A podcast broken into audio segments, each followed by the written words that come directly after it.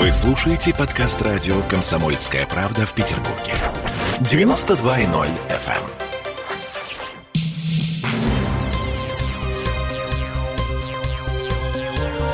Темы дня.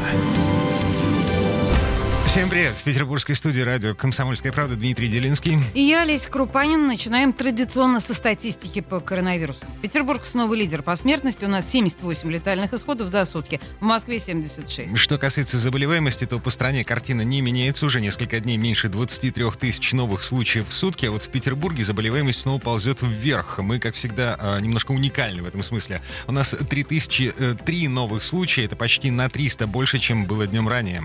Ну и на этом фоне все еще не началась массовая вакцинация. Нам обещали, что после новогодних каникул, но вот на календаре середины января. Сегодня Путин призвал уже начать. Вице-премьер Татьяна Голикова подтвердила готовность регионов, но со следующего понедельника. А пока региональные власти вынуждены в некотором роде оправдываться перед населением. Вот, например, заявление губернатора Александра Беглова.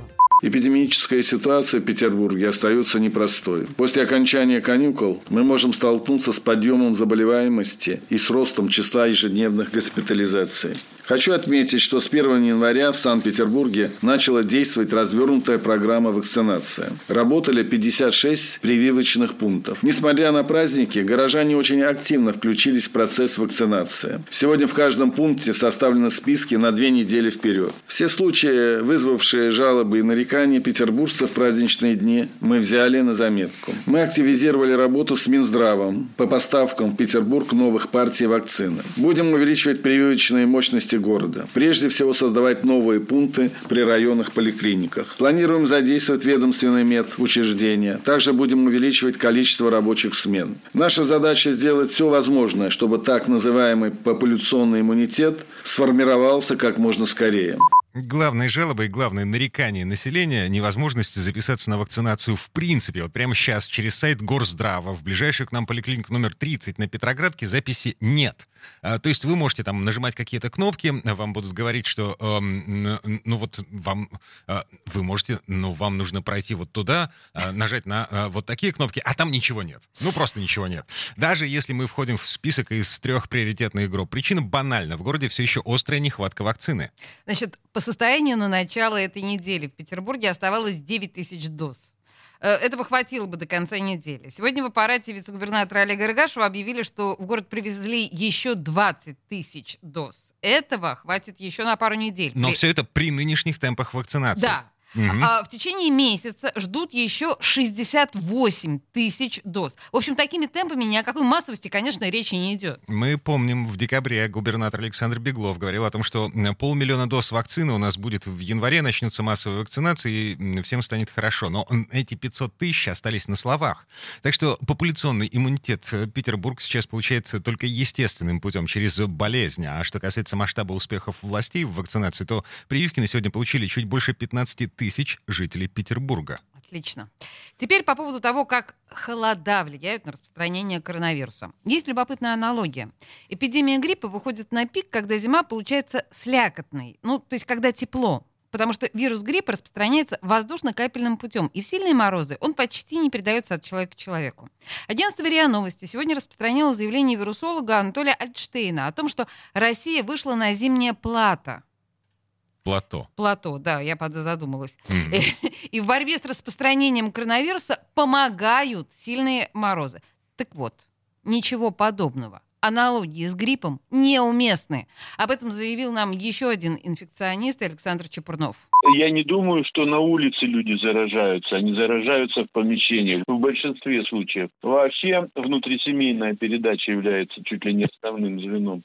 Поэтому нет, не думаю, что это каким-то образом. А собственно отношение вируса а, выживание вируса при температуре. Чем ниже, тем, тем лучше. То есть вот э, в каждой нормальной вирусологической лаборатории для хранения вирусов используются низкотемпературные холодильники, которые дают минус 70, минус 80 для длительного хранения.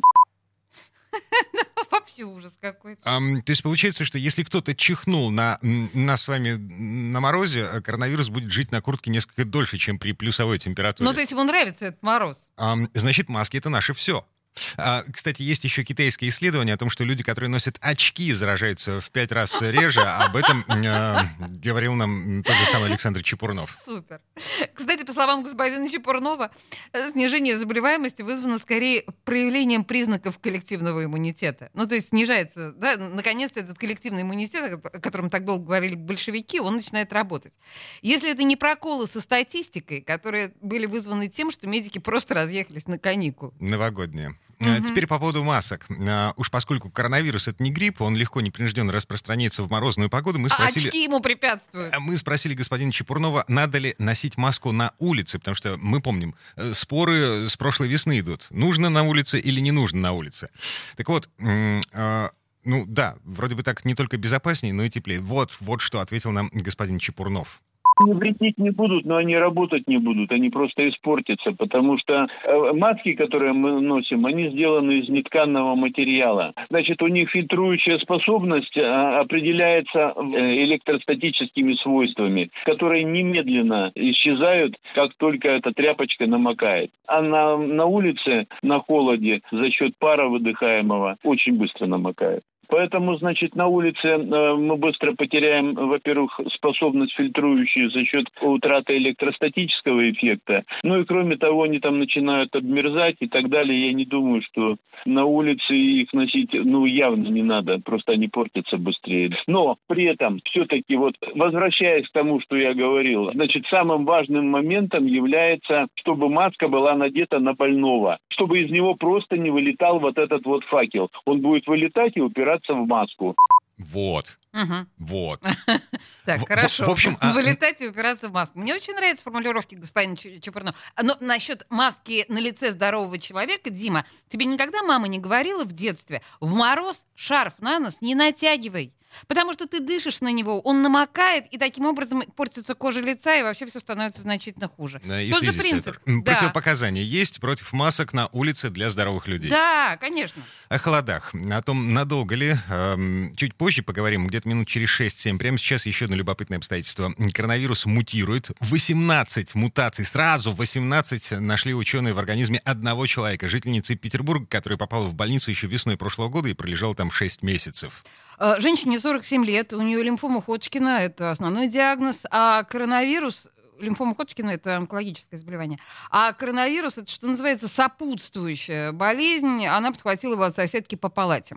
И вот дальше начались странности. С мая по июль женщина сделала еще четыре теста, и все они дали отрицательный результат, несмотря на то, что симптомы никуда не исчезли и даже усугубились. Пятый тест э, был положительным. Э, и 7 последующих тоже положительные. В общей сложности петербурженка сдала 17 тестов, проболела почти полгода, только в сентябре ее анализы на коронавирус стали стабильно отрицательными.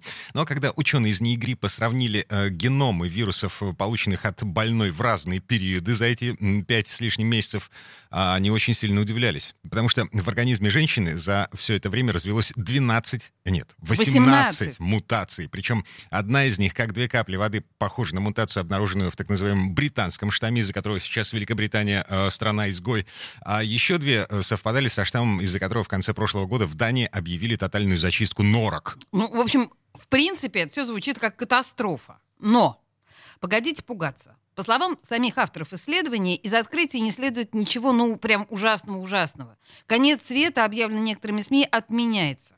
В очередной раз. Слушаем одного из авторов исследования, директора НИИ гриппа Дмитрия Леознова.